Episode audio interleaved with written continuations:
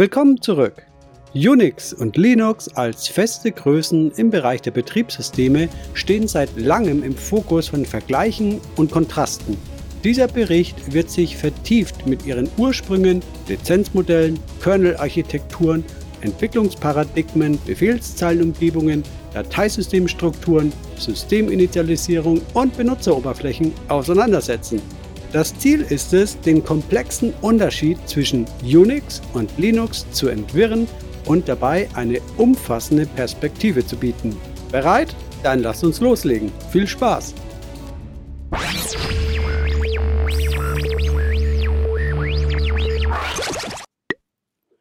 Unix das Ende der 1960er Jahre bei den Bell Labs entwickelt wurde, war ursprünglich ein proprietäres Betriebssystem für akademische Einrichtungen wie auch für Forschungseinrichtungen. Die Wurzel liegt in der Arbeit von Ken Thompson und Dennis Ritchie, die eine effiziente und leistungsstarke Computerumgebung schaffen wollten. Im Gegensatz dazu entstand Linux 1991 durch Linus Torvalds als Rebellion gegen das proprietäre Modell. Die Entscheidung von Linus, Linux unter einer Open-Source-Lizenz zu veröffentlichen, leitete einen Paradigmenwechsel in der Betriebssystemlandschaft ein. Ein fundamentaler Unterschied zwischen Unix und Linux liegt in ihren Lizenzierungsmodellen. Unix folgt traditionell einem kommerziellen Ansatz, bei dem Nutzer das Betriebssystem durch Lizenzvereinbarungen mit großen Anbietern wie IBM erhalten. Hier sind Zugriff auf den Quellcode und Änderungsrechte oft eingeschränkt. Im Gegensatz dazu verkörpert Linux die Prinzipien der Open Source Bewegung. Unter Lizenzen wie der GNU General Public License können Nutzer nicht nur den Quellcode einsehen und verändern, sondern auch ihre Versionen frei verbreiten. Diese Offenheit ist zu einem Markenzeichen des Erfolgs von Linux geworden. Der Kernel als Herzstück eines Betriebssystems zeigt einen weiteren Unterschied zwischen Unix und Linux. Unix kann verschiedene Kernel-Architekturen aufweisen, abhängig von den Varianten wie Systemv oder BSD. Linux hingegen besitzt einen unabhängigen Kernel, entwickelt von Linus Torvalds und der Open-Source-Gemeinschaft. Diese Autonomie ermöglicht Linux eine eigenständige Weiterentwicklung unabhängig von einer spezifischen Unix-Version. Die Entwicklungsparadigmen von Unix und Linux spiegeln breitere philosophische Unterschiede wider. Unix folgt einem zentralistischen Modell, bei dem bestimmte Anbieter die Entwicklung kontrollieren. Linux basiert hingegen auf einem verteilten, gemeinschaftsgetriebenen Modell. Entwickler aus aller Welt arbeiten am Linux-Kernel und anderen Komponenten zusammen, was zu einem dynamischen und anpassungsfähigen Entwicklungsprozess führt. Dieser Ansatz führt zu häufigen Aktualisierungen, schnellen Fehlerbehebungen und einer schnellen Entwicklung von Funktionen, was Linux zu einem agilen und reaktionsschnellen Betriebssystem macht. Für Kommandozeilenenthusiasten sind die Unterschiede zwischen Unix und Linux in ihren Befehlszeilenumgebungen offensichtlich. Unix kann Variationen in Befehlszeilen, Dienstprogrammen und Shells zwischen den Versionen aufweisen.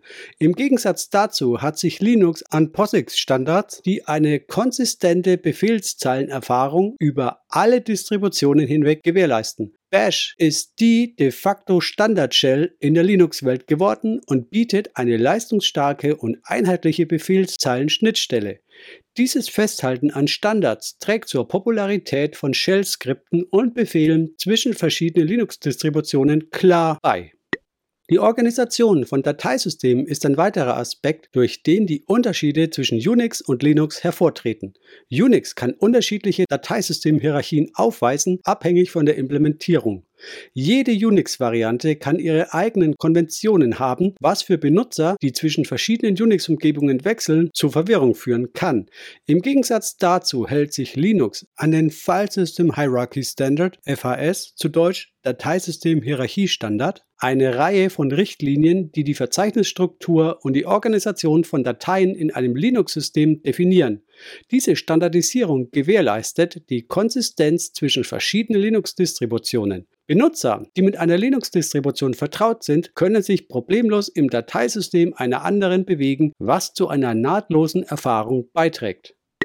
Der Prozess der Systeminitialisierung, ein entscheidender Aspekt eines jeden Betriebssystems, zeigt weitere Unterschiede zwischen Unix und Linux.